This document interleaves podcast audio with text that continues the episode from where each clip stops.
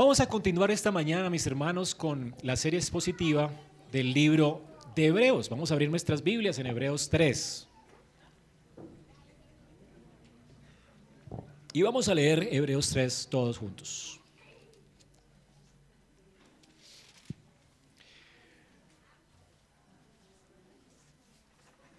Ya saben de qué se trata el sermón, así que vamos a leer Hebreos y a conectar todo en Hebreos. ¿Listo?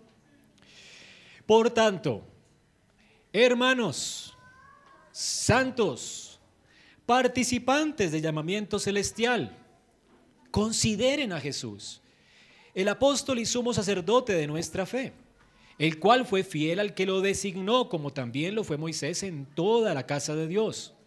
Porque Jesús ha sido considerado digno de más gloria que Moisés, así como el constructor de la casa tiene más honra que la casa porque toda casa es hecha por alguno, pero el que hace todas las cosas es Dios. Moisés fue fiel en toda la casa de Dios como siervo, para testimonio de lo que se iba a decir más tarde, pero Cristo fue fiel como hijo sobre la casa de Dios, cuya casa somos nosotros, si retenemos firmes hasta el fin nuestra confianza y la gloria de nuestra esperanza. Amén. Hemos visto hasta ahora en el libro de Hebreos cómo Jesús es mejor que los ángeles. Él es superior, Él es el Hijo de Dios. Él es la imagen misma de la sustancia de Dios, Él es Dios. Vimos además cómo Jesús es mejor que los profetas, Él es la última palabra de Dios. Toda la Biblia lo señala a Él. Toda la Biblia habla de Él. Y Él es la última voz de Dios. No necesitamos más revelación de parte de Dios. En Cristo tenemos todo lo que podemos conocer acerca de Dios. El que ha visto a Cristo ha visto a Dios. Vimos también todo lo que Cristo ha hecho por nosotros. Todo lo que hizo por nosotros para llevarnos a su gloria, para compartir con nosotros su herencia, como vimos y como vamos a ver esta mañana. Así que Jesús es mejor que los ángeles. Él es el heredero de todas las cosas quien comparte esa herencia con nosotros. Él es mejor que los profetas, en Él podemos conocer perfecta y completamente a Dios. No hay forma de conocer a Dios sino mediante Jesucristo nuestro Señor. Pero además Jesús, vamos a ver esta mañana, Jesús es mejor que Moisés, como acabamos de leer. Él tiene un honor más grande que el honor que tiene Moisés. Ahora piensen por un momento en Moisés y pónganse en los zapatos de un judío de ese tiempo. Esta carta está escrita para hebreos. Normalmente estas personas tenían en alta estima a Moisés. Moisés les entregó los primeros cinco libros de la Biblia en los que Israel basa toda su confianza. La ley de Moisés, el Pentateuco, todo salió de las manos de Moisés. Moisés fue el único hombre en Israel que conversó con Dios cara a cara. Fue el hombre que atravesó el cielo y pudo ver las cosas celestiales. Y de las cosas celestiales él hizo un tabernáculo visible para los ojos de Israel que pudiera ser como una sombra de esa realidad que él vio en los cielos. Él hizo todo conforme a lo que él vio en los cielos. Moisés vio a Dios cara a cara. Moisés, además, fue usado por Dios para liberar a Israel de Egipto por mano de Moisés. Egipto fue salvo de su esclavitud. Por mano de Moisés, Egipto no murió ni pereció de hambre en el desierto. Moisés oró y Dios proveyó para ellos maná del cielo, agua de la roca. Sus vestidos no se envejecieron. Moisés era este hombre. Ahora, cuando Israel pecó y merecían la muerte, Moisés mismo oró a Dios y estuvo dispuesto a sacrificar su propia vida para que ellos no murieran. Le dijo a Dios, no mates a esta gente, sé que merecen tu justicia, llévame a mí, pero no a ellos. Porque ¿qué dirán los pueblos? Que Dios fracasó en su intento de salvar a un pueblo. Señor, bórrame a mí del libro de la vida, no a ellos. Moisés estuvo dispuesto a ser un sacerdote para Israel. Fue el enviado de Dios y el sumo sacerdote de Israel. Fue un hombre fiel. La identidad de Israel creció asociada a este hombre. Ellos amaban a Moisés. Ahora, este autor de Hebreos está diciendo que hay alguien mejor que este hombre. ¿Quién puede existir en esa tierra mejor que Moisés? La respuesta de Hebreos es Jesús. Toda la identidad de Israel estaba en Moisés. Eran judíos por Moisés. Recibieron los sacramentos por Moisés, la Pascua. Eran hijos de la circuncisión por este Moisés. Estos hombres amaban a este hombre. ¿Alguna vez usted ha pertenecido a un club de fans o ha seguido a una persona y todos queremos parecernos a ella? ¿Han visto a un judío? Quiere parecerse a Moisés, quiere ser como Moisés. Era algo arraigado en su cultura. Eran hijos, es lo que les hacía judíos. Amaban la ley de Moisés, amaban las cosas de Moisés. Pero el, apóstol, el, perdón, el autor de Hebreos dice, hay alguien con mayor honor que este hombre, del cual deriva nuestra identidad. La identidad del judío estaba en Moisés. Pero ellos tenían que cambiar el chip. Ellos querían regresar atrás de nuevo a sus costumbres judías y negar a Cristo. La persecución estaba siendo difícil para ellos.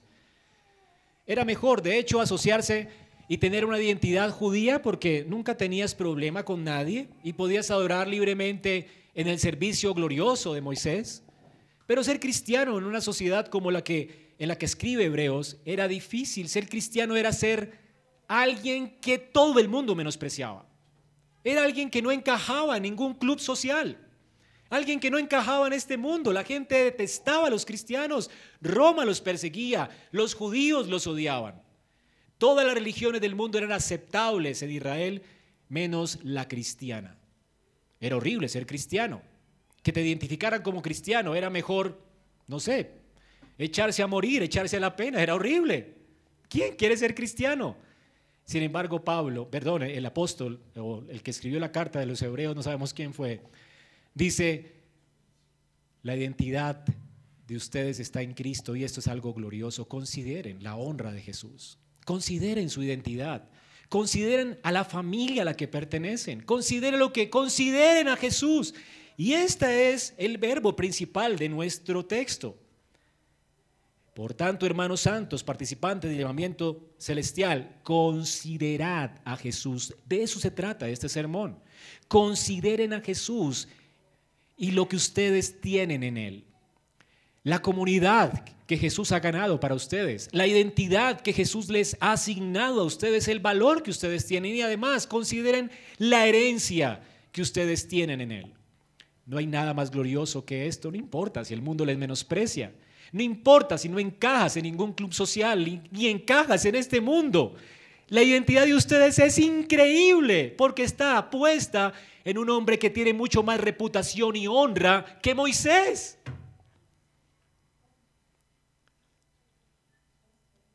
¿A quién sigues tú? ¿Cuál es tu ídolo preferido? Para los judíos era Moisés, no sé cuál será el tuyo. ¿A quién te quieres parecer? ¿Con quién te identificas? Que te identifiquen con Jesús es lo más increíble. Él es el hombre más glorioso de la historia y lo que ha hecho por ti no se compara con algo. Un artista no puede hacer nada por ti. Tal vez sigas a, no sé, quién es el, ídolo de turno, pero no sé a quién sigues si quieres parecerte a esa persona. Pero esa persona no ha hecho nada por ti. Tal vez buena música o buen arte, no sé. Pero ¿qué ha hecho? ¿Qué reputación tiene? A veces sus vidas son escandalosas y terribles.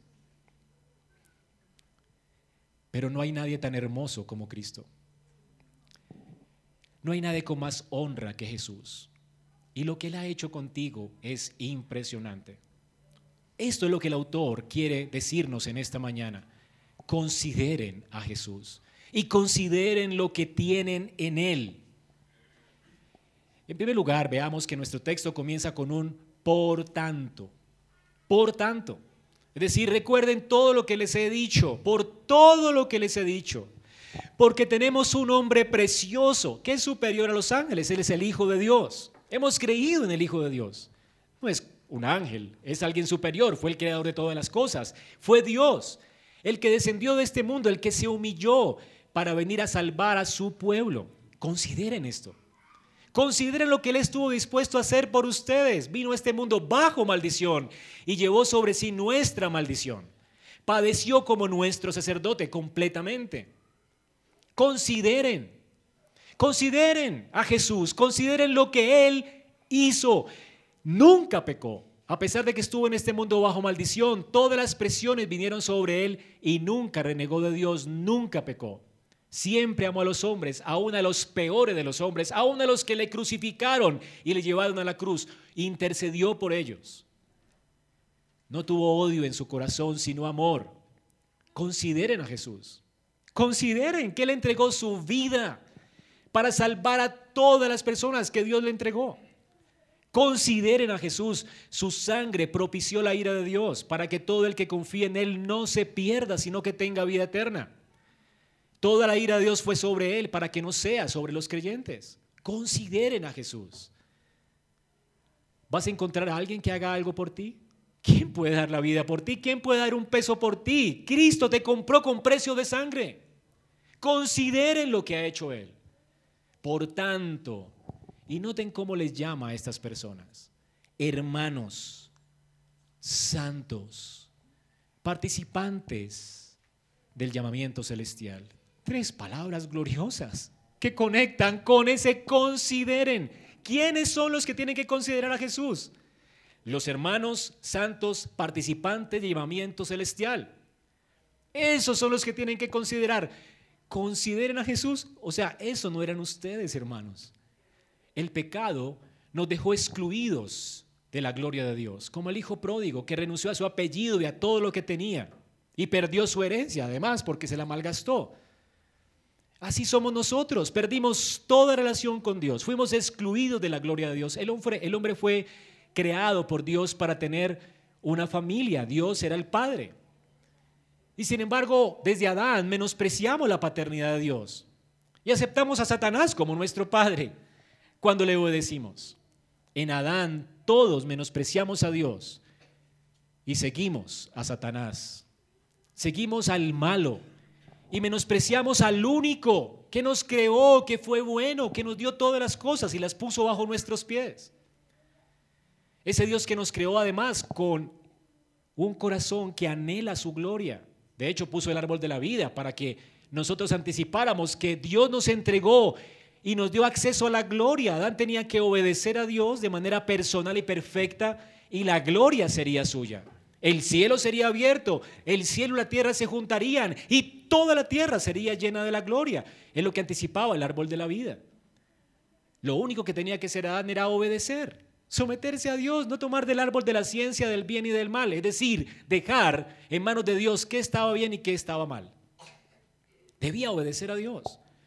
Pero Adán no quiso, Adán pensó que Dios era malo, malinterpretó a Dios, se dejó seducir por el engaño de Satanás y entregó su alma al diablo, quien es padre de todos los que nacen en Adán.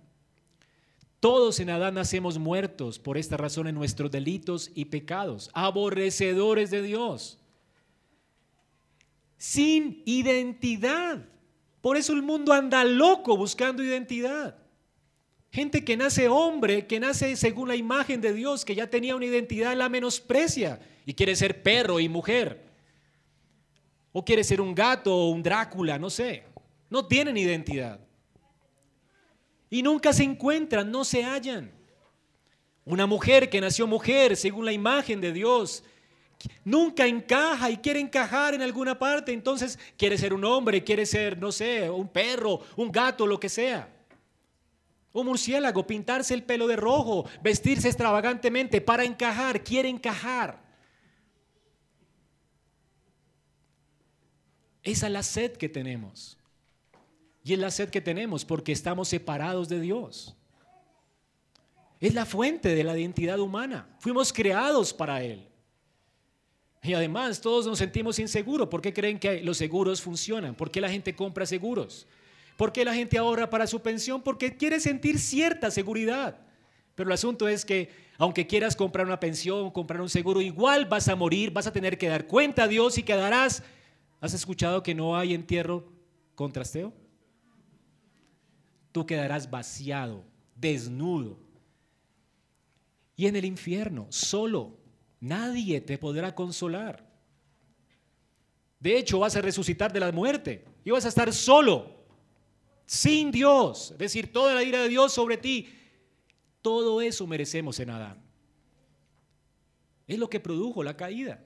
Apartados de Dios, bajo su ira. Y la única esperanza es la condenación. Nada podrá retener contigo por más que trabajes. Nada te podrá llevar contigo. Adivina, mueres hoy y todo por lo que trabajaste, todo por lo que sudaste, lo perderás. Quedarás solo, solo. Las comunidades en, las que quisiste encajar no estarán contigo para consolarte, estarás solo, sufriendo solo por toda una eternidad. Ese es el estado del hombre sin Cristo. Pero en Cristo, todo el que se arrepiente y cree, recibe tres cosas gloriosas. Las, recupera, decir Cristo la recupera para él. Y no lo hace un hombre, no lo hizo Moisés. Es el asunto que está discutiendo el, autor ahora. Por eso el énfasis, hermanos santos, participantes del llamamiento celestial, consideren, no pierdan lo que ya tienen. Es una locura buscar en este mundo nuestra identidad, buscar en un personaje humano como Moisés nuestra identidad, cuando quien nos representa es Cristo, el Hijo de Dios, cuando nuestra herencia es eterna. Cuando recuperamos de nuevo nuestra afiliación con Dios, somos hijos y herederos, hermanos de Cristo. Y adivinen que Él no se avergüenza de llamarnos hermanos. Tres cosas nos ha dado Jesús, hermanos. Una comunidad. Noten lo que dice el texto. Hermanos, hermanos, que seamos hermanos, es increíble. Ahora, ¿por qué usted es hermano de Cristo? ¿Por qué usted es hijo y familia de Dios? No es porque Dios lo creó, por supuesto. En este mundo hay dos clases de personas. Las criaturas que Dios creó, ¿verdad? Que son todos los seres humanos y los animales, las plantas. Y los hijos de Dios. Ser hijo de Dios es una categoría diferente. Es lo que nos distingue. Eh, somos hermanos. Es la singularidad de la iglesia. Somos hermanos porque somos hijos del mismo Dios, tenemos el mismo espíritu y tenemos un hermano mayor que no se avergüenza de nosotros. Tenemos una familia. Una familia en la que no tenemos que procurar encajar. Una familia, de hecho, que es santa, pero que Cristo ya nos hizo encajar. Es una familia en Cristo. Él es el que nos hizo encajar. ¿Y por qué? Por sus dos oficios. Nótense que el autor habla de Jesús en dos términos. Consideren a Jesús. ¿Quién es Jesús acaso? Bueno, Él es el apóstol y Él es el sumo sacerdote de nuestra fe. Considérenlo. Él es el apóstol. La palabra apóstol significa enviado y no significa cualquier enviado, cualquier tipo de enviado. Es alguien que ostenta la calidad de embajador. Nosotros en Colombia tenemos embajadores que representan al país en otras naciones. Un embajador tiene oficialmente el título que representa y ostenta la representación de un país en otro país. Bueno, Jesucristo representa el reino de Dios en esta tierra. Todo lo que es divino, lo trascendente, lo eterno, lo glorioso, lo posee el Hijo el Hijo vino a representar a Dios delante de los hombres. Él es el enviado, el apóstol de Dios, el embajador de Dios entre los hombres. Él vino a representar el reino eterno de Dios. Él como el eterno Hijo se hizo hombre para venir como embajador de Dios. Todo lo que puedes conocer de Dios lo puedes conocer en Cristo. Él representa perfectamente la ciudadanía de Israel. Jesús nunca pecó, nunca cometió pecado. Él vivió una vida de perfecta obediencia al Padre Hizo cosas gloriosas mostrando los poderes del reino venidero. O sea, ¿quién se acercaba a Jesús? Jesús no tenía problemas con acercarse a una mujer con flujo de sangre y contaminarse. Antes, él la sanaba a ella. Él no tenía problemas con contagiarse de lepra y tocar o, o quedar inmundo por causa del leproso. Antes él sanaba al leproso. ¿Ves? Todo lo que entraba en contacto con él, de una vez se transformaba, ¿verdad? Y eso es lo que el reino de Dios es. Cuando la gente entra al reino de Dios es transformada completamente, es cambiada completamente. Es lo que Cristo vino a hacer, a ser un embajador de Dios en la tierra, para que conociéramos los poderes del siglo venidero, para que conociéramos al Dios santo, en Él. Cristo vino a representar a Dios delante de nosotros. Pero además, no solamente es un apóstol que actúa delante de nosotros para mostrarnos al Padre, Él también es el sumo sacerdote, es decir, alguien que representa a los hombres delante de Dios. Un sacerdote iba delante de Dios, sabía que Dios no puede recibir pecadores y él ofrecía un sacrificio por los pecadores para que los pecadores fueran aceptables delante de Dios. Cristo es el perfecto sumo sacerdote. Él ofreció su vida, su sangre. Él mismo se presentó a sí mismo siendo santo como sacrificio de expiación por nuestros pecados. Y saben que no necesitamos otro sacrificio que alguien más presente a Dios, porque Él es el último sacrificio, el único que Dios acepta. Los sacrificios de los sacerdotes del antiguo pacto no fueron aceptables delante de Dios, fueron sombra de Cristo. Pero el que presentó Cristo lo presentó de una vez y para siempre. Por eso en el año 70 después de Cristo Dios hizo cesar la ofrenda cuando se acabaron las semanas de Daniel. ¿Sabían que las semanas de Daniel ya se cumplieron completamente? En el año 70 cesó la ofrenda, el sacrificio. Cuando, Cristo dijo, consumado es, el velo se rasgó y ese templo de Israel no sirve para nada. Para nada. Lo señalaba él. Es decir, que por su muerte, usted y yo en Cristo ahora tenemos acceso al reino. Él ha abierto el cielo para nosotros. Él es nuestro precursor. Él penetró el velo Está con Dios. De hecho, resucitó de la muerte, venció la muerte, el pecado, venció a Satanás. Ya no hay condenación para el que está en Cristo. Él como nuestro representante y pionero está delante de la presencia de Dios y todo el que está en Él confía completamente en Él. Ahora es ciudadano celestial. Ahora, ¿qué dice el texto? Por eso, hermanos, hermanos, somos una comunidad. Hemos sido llamados por Dios a ser su familia. Somos hermanos de nuestro pionero, hermanos de Cristo. Y tú no tienes que procurar encajar en esa familia santa, celestial. Cristo te hizo encajar. ¿Y cómo lo hizo? Siendo llamado por Dios y siendo sacerdote de Dios. Siendo llamado por Dios, viviendo una vida de perfecta obediencia, nos hace encajar porque te presenta delante del Padre limpio, sin mancha. ¿No dice la escritura que Cristo es nuestra justicia? Tú no tienes que portarte bien para ser parte de la comunidad de la iglesia. La iglesia no es, una comunidad de gente que se porta bien, es una comunidad de pecadores que han puesto su confianza en el único hombre perfecto y santo. Por eso aquí no guardamos hipocresía. Por eso nos confesamos mutuamente nuestros pecados y nos animamos para ser como nuestro héroe. Queremos parecernos a Él pero no competimos para entrar en el reino. No, no es por obras que somos cristianos. No es por obras que somos aceptables en la iglesia. Por eso somos presbiterianos, aceptamos a nuestros niños en la iglesia y los bautizamos niños porque ellos no tienen que portarse bien para ser parte de nosotros. El llamamiento de Dios es un llamamiento en Cristo por la obediencia de Cristo. Es en Cristo que somos aceptables para Dios. Es por su perfecta obediencia. Eso es lo que nos diferencia del catolicismo romano. Pobres católicos tienen que portarse bien para poder recibir las bendiciones del reino y bien hasta la muerte. Es horrible vivir con esa zozobra de querer ganar el examen. La buena noticia es que Cristo es nuestra justicia, es lo que dice el apóstol Pablo. Cristo, justicia nuestra. Todo lo que Cristo hizo ha sido puesto a tu cuenta. Todas sus obras fueron puestas a tu cuenta y no tienes que pagar un peso. Ni un peso. Él lo pagó todo para que recibieras su justicia y presentarte delante del Padre sin mancha.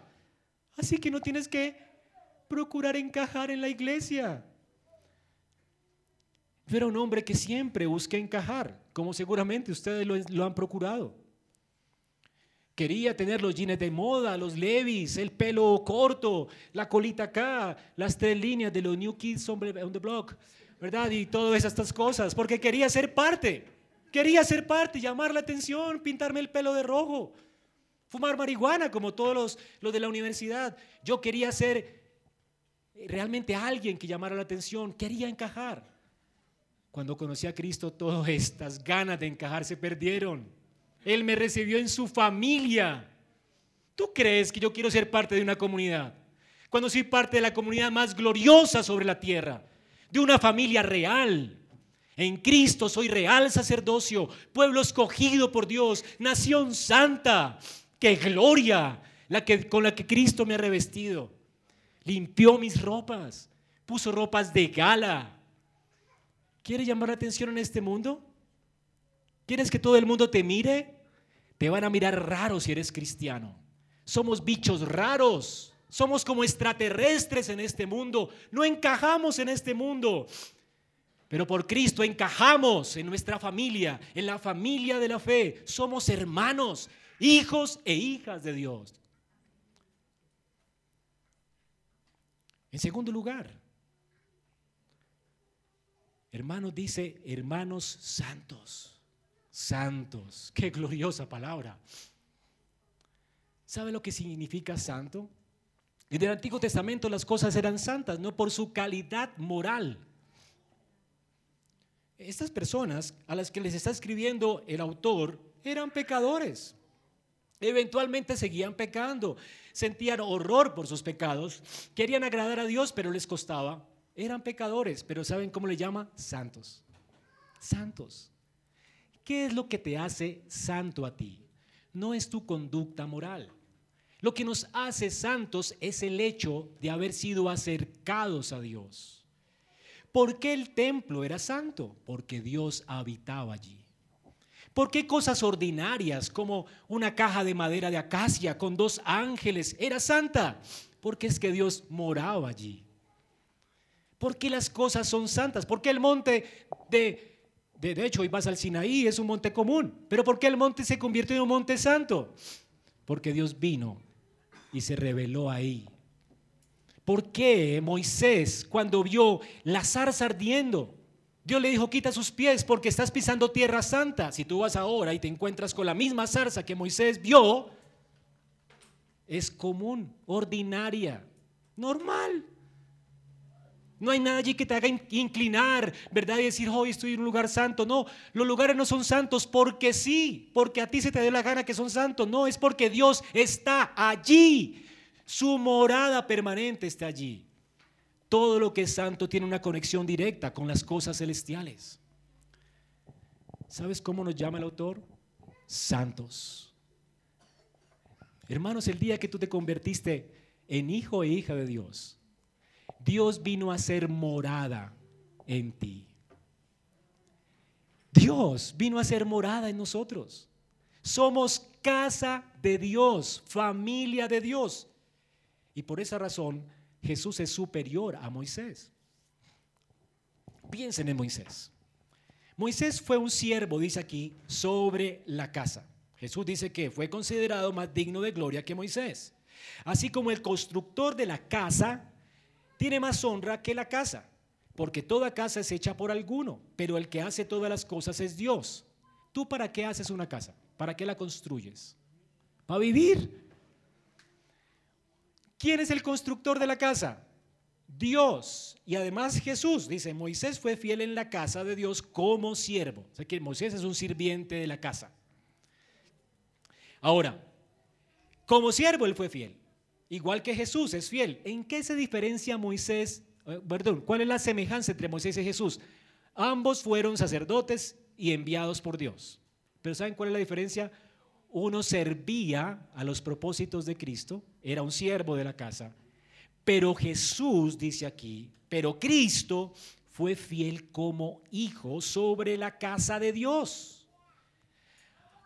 Ahora tú dices, ¿en cuál es la casa? Ah, el tabernáculo que construyó Moisés. No, no, no, no, no, no, no. La casa somos nosotros. Moisés fue fiel en cuál casa? En la casa que somos nosotros. Lo que quiere decir que Moisés fue fiel en la casa de Dios, que es la iglesia. Esto destruye el dispensacionalismo, que dice que Dios tiene dos casas, dos pueblos, Israel y la iglesia. No, no, no, no. Cuando Moisés servía a Dios fielmente, servía a la casa de Dios, la cual somos nosotros, la iglesia. Esta carta está escrita para la iglesia de los hebreos, para una iglesia cristiana, no para una comunidad judía. Recuerden que Él les está hablando a alguien para que retengan su identidad en Cristo, no su identidad en Moisés.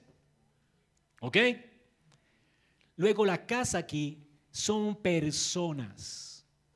Personas que están siendo edificadas por Cristo. Ahora, ¿para qué es una casa? Para ser habitada. ¿Y por quién es habitada esa casa? ¿Por quién eres habitado tú? Por Dios. La escritura dice que nosotros cuando nos hicimos creyentes, ahora nos convertimos en morada de Dios por el Espíritu. ¡Wow! No solamente eres familia de Dios, eres morada de Dios y esa es tu nueva identidad. Tú tienes una identidad, hermano, no solamente una comunidad. Perteneces a una comunidad supratemporal, gloriosa, hermosa. Somos linaje real, real sacerdocio, pueblo adquirido por Dios. De hecho, en unión con Cristo somos también sacerdotes y en unión con Cristo somos enviados. Ahora este mundo, ¿cómo nos ve? La identidad nuestra es que somos morada de Dios. Dios habita en medio de nosotros. Dios habita en ti. Eso es algo increíble. Eso tiene mucho peso. ¿Dónde en el Antiguo Testamento la gente tenía que buscar a Dios? En el tabernáculo. Ahora dice aquí que Moisés servía en esa casa, es decir, en la familia de la fe del antiguo pacto. ¿Para qué? Para dar testimonio de las cosas que se iban a decir más tarde. Es decir, que todo lo que Moisés hizo fue servir a los propósitos de Dios en Cristo. Moisés y Cristo no se contradicen. Moisés fue un siervo de Cristo. Él sirvió a lo que se iba a decir más tarde, es decir, a la realidad que es Cristo. Todo lo que Moisés hizo fue lo mismo que Juan el Bautista hizo. ¿Qué hizo Juan cuando bautizaba a la gente? Vendrá uno después de mí. ¿Qué es más digno que yo? a él oíd. ¿Recuerdan Moisés? Vendrá un profeta y el que no lo oyere será exterminado. Hay un profeta mayor que yo. Hay un templo mayor, hay un, hay un edificio mayor que el que estamos construyendo. Ese edificio es Dios con nosotros, Emanuel. Hay que esperar a Emanuel. ¿Sabían que toda la ley de Dios hablaba de Jesús? Bueno, Jesús mismo lo dijo. Toda la ley hablaba de él. En Juan 5, 45 y 46 Jesús dice, no piensen que yo los voy a acusar delante de Dios el Padre. El que los va a acusar a ustedes es Moisés. De hecho, en quien ustedes tienen identidad y esperanza. Van a esperar en Moisés. ¿Saben qué? Moisés los va a condenar. En el tribunal de Dios, ustedes que tanto aman a Moisés, ¿verdad? Dice Jesús, y tanto se glorían en Moisés, ese día Moisés es el primero que se va a levantar y le va a decir a Dios, ¿saben qué? A todos esos que confiaron en mí y en mis reglas, mátenlos al infierno. Va a ser el primero. Porque Moisés nunca levantó leyes para que la gente se salvara. Todas esas leyes eran un maestro para guiarles al único que los salvaba, a Cristo. Por eso Jesús dice, porque si ustedes realmente creyeran en Moisés, no creyeran, es decir, creyeran a Moisés, a todo lo que él señaló y dijo, pues creerían en mí, porque ¿saben qué? Él escribió de mí. Hay gente que dice, uy, se está volviendo cristiano el Antiguo Testamento. Bueno, el Antiguo Testamento es cristiano. Todo el Antiguo Testamento habla de Cristo, nuestra Biblia es cristiana. No tenemos de repente una Biblia judía para escoger qué palabras son para Israel y qué palabras son para la iglesia. Hacer maravillismos en la Biblia es terrible. Toda la Biblia es para ti, porque toda es cristiana, toda habla de Cristo, porque Moisés escribió de él.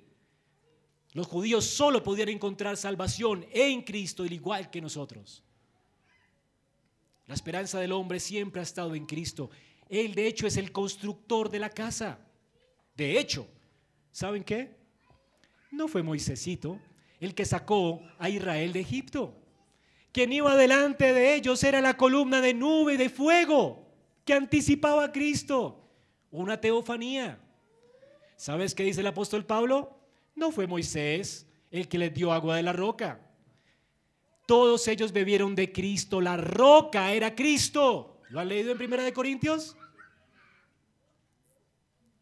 ¿Quién era el maná del cielo? Él es el pan que descendió del cielo. Cristo fue el que les libró de Egipto, el que los sustentó en el desierto. ¿Y saben quién fue delante de Josué para que heredara la tierra de la promesa? Pues el ángel de Jehová, Cristo. Él los introdujo a la tierra de la promesa. La salvación siempre fue por Cristo, no por, no por Moisés. Ahora, ¿quién tiene mayor honra? Jesucristo. ¿En quién vas a confiar? ¿En Moisés? Lo siento por ti. Él será el primero que se levante cuando tú vengas a juicio.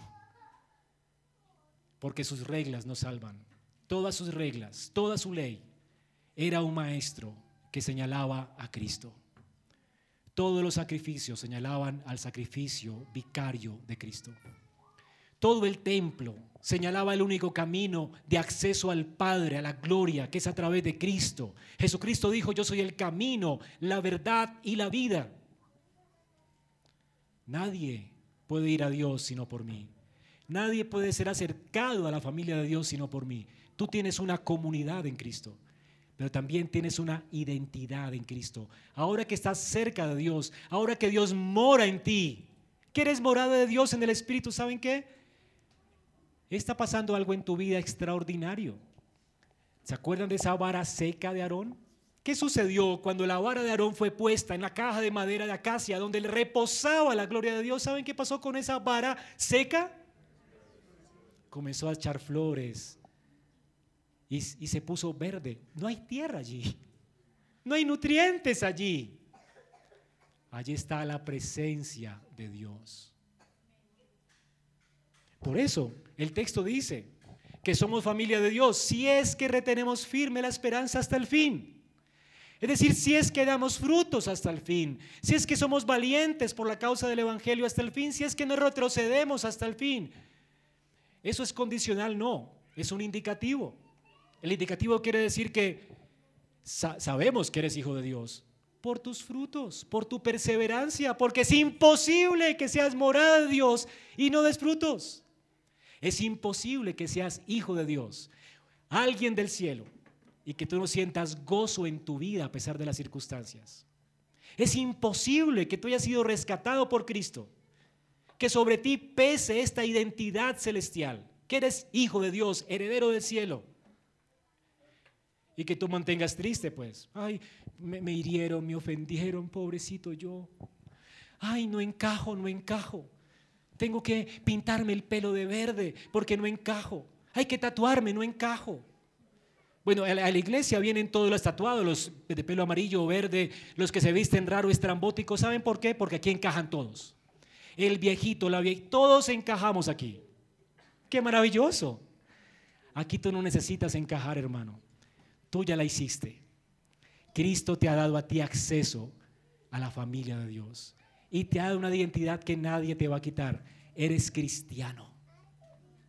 Lo que nos hace uno en Cristo es que no es que seamos judíos, colombianos, miembros de un club social o miembros de los rastas o miembros de los, bueno, es que en mi, época eran rastas, no sé. Cuando enseñaba eran los hemos, no sé qué te define a ti, pero lo que define a un cristiano, y por eso nos llamamos cristianos, porque le llamaron pequeños ungidos peyorativamente porque eran los dignos de conmiseración, los dignos de lástima en este mundo. Pero ¿saben qué? Le?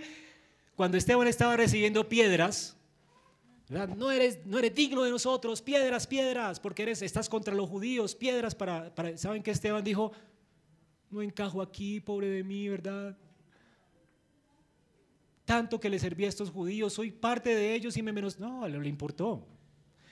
¿Saben cuánto le importa al príncipe de Gales cuando hacen morracos de él en las noticias o difaman de su nombre, ¿saben cuánto le importa a él? No le importa nada. Él no tiene autoestima baja. De hecho, nadie tiene autoestima baja, pero pues menos un rey. ¿Ok? ¿Saben qué te tiene que importar a ti? Que te menosprecien. Tú puedes amar al que te menosprecia libremente. Eres libre en Cristo para amar al enemigo. Él es libre en Cristo libre. Porque ¿quién te quita lo que ya tienes? No tienes que encajar, Él ya te hizo encajar. Nuestro sacerdote nos presentó sin mancha delante de Dios. nuestro representante. Nos ha hecho un pueblo santo. Él ha hecho morada por su espíritu en nosotros. ¿Quién te va a quitar eso? La gente pasaba por el templo de Israel, tan hermoso como era, con todo el oro que tenía por dentro, y decía, wow, qué increíble pertenecer a esta sociedad judía. Toda la riqueza que tienen. Saben que tú, tú deberías ser la envidia de esta sociedad. El mundo debería de ver nuestras obras y sentir envidia por el Dios que tenemos. No hay nadie tan hermoso como un cristiano, tan precioso a los ojos de Dios, eres de gran estima. Dice la Biblia que eres como la niña de los ojos de Jehová. ¿Quién puede cambiar eso? ¿Quién puede cambiar eso? Y finalmente dice el texto, participantes del llamamiento celestial. ¿Sabes quién te llamó a ti? Dios. Dios te llamó a ti. Cuando un evangelista vino a tu vida y te compartió el Evangelio y por el Espíritu renaciste a una nueva esperanza, Dios te llamó a participar ya no de este mundo caído. ¿Sabías? En este mundo todo lo que tú tienes va a desaparecer. No hay entierro con tasteo. Todos sus ahorritos se esfumarán. Otro los va a disfrutar. Tu pensión no es para ti, por si acaso, ¿no? Tal vez algo cogerás de allí, pero realmente tú no puedes retener nada en esta vida. ¿Sabías eso? Pero sabes que el reino es tuyo en Cristo. El Señor dijo, no teman, manada pequeña, no teman. A vuestro Padre le ha placido darle a ustedes el reino. Hermano, ¿para qué es que ahorras tú? ¿Para qué te esfuerzas por tener un seguro? Cuando me llaman los del seguro, me le tengo el seguro de la vida. Es increíble. Le digo, ya tengo uno, lo siento, tengo el mejor. Tengo una herencia imperecedera, segura y eterna. Y evangelizo a la persona que está de mi lado del teléfono. No necesito un seguro. Ya tengo uno increíble. Tengo asegurado un destino eterno que nadie me va a arrebatar. Cristo lo ganó para mí. Eso es lo que significa ser un cristiano. Hermano, usted no solamente el linaje escogido. Usted, si está en Cristo, es una nueva criatura. La Biblia dice que usted es un santo, habitado por Dios. Pero además, el Señor nos dice esto en Lucas 12:32. No teman rebaño pequeño, porque el Padre de ustedes ha decidido darles el reino. No solamente nos recibió en casa, no solamente nos hizo de nuevo hijos e hijas suyas y nos sentó a su mesa, también puso anillo en nuestro dedo y ese anillo significa que todo lo del Padre ahora es nuestro. Por eso el hermano mayor de la parábola estaba tan enojado. Porque el hermano ya se había malgastado todo lo del papá. Ahora todo el papá era del hermano mayor. Y el hermano mayor no quería compartir eso con el hermano menor que había regresado. Pero el padre decidió darle de nuevo esa herencia al hijo. Pero ¿saben por qué Jesús contó esa parábola? Para enseñarlos que él, él es el hermano mayor que sí se goza. Él está disfrutando, recibiendo prostitutas, ladrones, que han desperdiciado todo. Todo lo están criticando por eso. ¿Saben qué?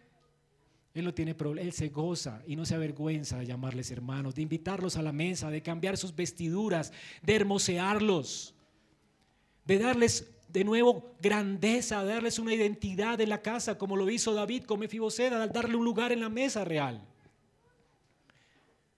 A Jesús le complace compartir de nuevo todo con nosotros. Él mismo lo dijo. Una cosa es que Dios lo diga, otra cosa es que el Hijo, el dueño de todo lo diga. A mi Padre y a vuestro Padre le ha placido darle a ustedes todo el reino. Todo es vuestro en Cristo, hermanos. Todo. Las cosas de este mundo van a perecer, se enmohecen. Todas van a ser consumidas por el fuego. ¿Sabían que en primera de Pedro dice que este mundo está reservado como anatema? Todo va a ser consumido por fuego. ¿En qué estás poniendo tu esperanza? ¿Qué es lo que tú cuidas más en tu vida? ¿Tu carrito? ¿Tus ahorros? ¿Tu pensioncita? Todo eso se va a enmohecer, se va a esfumar. Si esa es toda tu esperanza, lamento decirte que tú te irás de este mundo sin nada, solo. Pero si tienes a Cristo, tú lo tienes todo. El reino de Dios es nuestro. De hecho, Él ya lo posee y lo quiere compartir contigo. Él está sentado en ese reino, en su trono de gloria. Él un día abrirá las puertas de los cielos y nos dirá, bien buen siervo y fiel. En lo poco has sido fiel, sobre mucho te pondré. Entra en el gozo de tu Señor. Si tú sirves a Cristo en esta vida, si tus intereses están puestos en los intereses de Él, si en lugar de retener estás dando a otros, gastándote para la gloria y el avance de Cristo y su reino, tú nunca perderás. Si tú te estás dando para Él. Saben que me lo recuerdo cada vez, cada cana, cada arruga. Desde que conozco a Cristo desde mis 25 años, me he desgastado por el reino de los cielos. Nunca, nunca, ni una lágrima mía se ha derramado en balde. Porque yo tengo algo seguro, eterno, en lo que me gastaré hasta la muerte. Y nadie me lo puede arrebatar. Y espero, hermano, que me lo recuerdes cuando lo olvide. Y que lo recuerdes tú hoy. Gástate por Cristo. No te gastes viviendo para ti. Por eso dice el Señor, háganse bolsas que no se deterioran, un tesoro en los cielos que no se agota. ¿Dónde estás invirtiendo tu vida, tu tiempo? Allí ningún ladrón ni polilla se destruirá lo que tienes. Donde esté vuestro corazón, allí está tu tesoro. ¿Dónde está tu tesoro? Si está en los cielos, tu corazón debe estar en los cielos. ¿Qué estás haciendo? ¿Dónde estás tú invirtiendo? ¿Para qué las inversiones que haces? ¿Con qué sueñas? ¿Con qué te trasnochas? Mis deudas, no sé qué. ¿Sabes por qué estamos tan centrados en nosotros mismos que estamos llenos de deudas? Somos tan egocéntricos que todo lo gastamos en nosotros. Cuando pedimos no tenemos nada porque pedimos mal. Para nuestros deleites. No vale la pena vivir así cuando lo tenemos todo. Si tú sabes que eres el dueño de todo, ¿por qué tienes temor de gastar tu vida para aquel que te redimió y que compró tu vida con su sangre? Gástate por Cristo. Esta es tu identidad y esa es tu herencia, una herencia que jamás será quitada. Hermanos, somos Fuimos llamados por Dios a un llamamiento celestial, no es un llamamiento de esta tierra. No es un llamamiento terrenal, no es un llamamiento para que conquistemos naciones. Y esperemos la teocracia real de que vendrá un día y Jerusalén será la cabeza. De la, no, no, ya Jerusalén es la cabeza de las naciones, la nueva Jerusalén, de la que Cristo ya es rey. Y todo lo que no se someta al rey hoy será consumido por el fuego. Y sus enemigos serán puestos en el infierno y todos los que le sirven entrarán a esa gloria celestial, a la gloria de nuestro Cristo, nuestro Rey. Él ya reina. ¿Tú crees que yo espero que se monte un rey o que los, cristianos seamos mayoría y, todas las naciones cristianizadas? El Rey de Gloria ya vino. Ya vino. Y hay más hijos afuera. Hay más hijos afuera que no saben su identidad. Vamos a buscarlos. ¿Sabes por qué somos morada de Dios? ¿Sabes por qué el Espíritu está habitando en ti?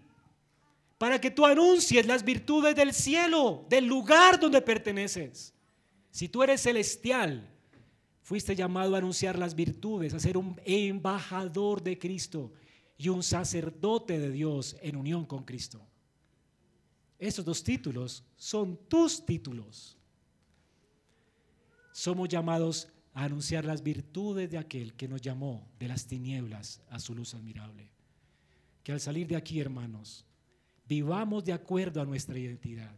Y mientras vivamos de acuerdo a nuestra identidad, ojalá todo el mundo te vea como bicho raro. Eso te va a hacer distinto. ¿Quieres ser distinto? No necesitas el pelo rojo. Espera hasta el matrimonio para tener relaciones sexuales. Y todos te van a mirar raro. Espera casarte solo con un cristiano o una cristiana y todos te mirarán rayado. Serás el bicho raro de esa sociedad. Paga tus impuestos a tiempo. No maquilles tus deudas. Paga lo que debes al César, al César lo que es del César, a Dios lo que es de Dios. Vive para la gloria de Dios en todo lo que haces. Sé excelente, como si el jefe no te estuviera mirando. Sé el mejor trabajador. Todos te mirarán raro. Esta persona es rara, es extraña. Se viste raro, no tienes que vestirte vulgar, estrambótico, con tatuajes. Si ya los tienes, no importa, cambia tu perspectiva de vida. Ojalá te arrepientas de tus tatuajes, porque si eso te define, pues pobre de ti. Pero si lo que te define es Cristo, ¿verdad? Sentirás lástima, porque una vez buscaste definirte por eso. Qué lástima que la gente se defina por lo que viste o por lo que se pone en su cuerpo. Lo que distinguía y lo que hacía orgulloso a Pablo, ¿saben qué era? Los latigazos que había recibido por causa de su Señor. Qué honor recibir látigos por Él. Qué honor llevar sus vituperios. Qué honor que me escupan y me echen en la cárcel. Qué honor que me vean como un ciudadano del cielo. Gracias a Cristo que me restauró. Gracias a Él que estando muerto me salvó. Soy distinto a este mundo. Por eso llevemos con honor los vituperios de Cristo y que Dios nos ayude. Vamos a orar. Señor, gracias por tu palabra. Gracias por la salvación que nos has dado en Cristo y la identidad que tenemos en Él. Bendice tu palabra y permítenos seguir disfrutando esta mañana en tu presencia, aún recordando a través de los sacramentos a quién pertenecemos y quién nos ha llamado con llamamiento santo. Oramos, Señor, dando gracias también por los que están aquí y no te conocen. Rogamos en tu misericordia. Llámalos. Restaura sus corazones para que ellos vengan a ti en arrepentimiento y fe. Dales vida, Señor, para que disfruten también de tu mesa, de la comunidad, identidad y herencia, seguridad que nos has dado en Cristo. Te lo pedimos, Señor, en el nombre de Jesús. Amén.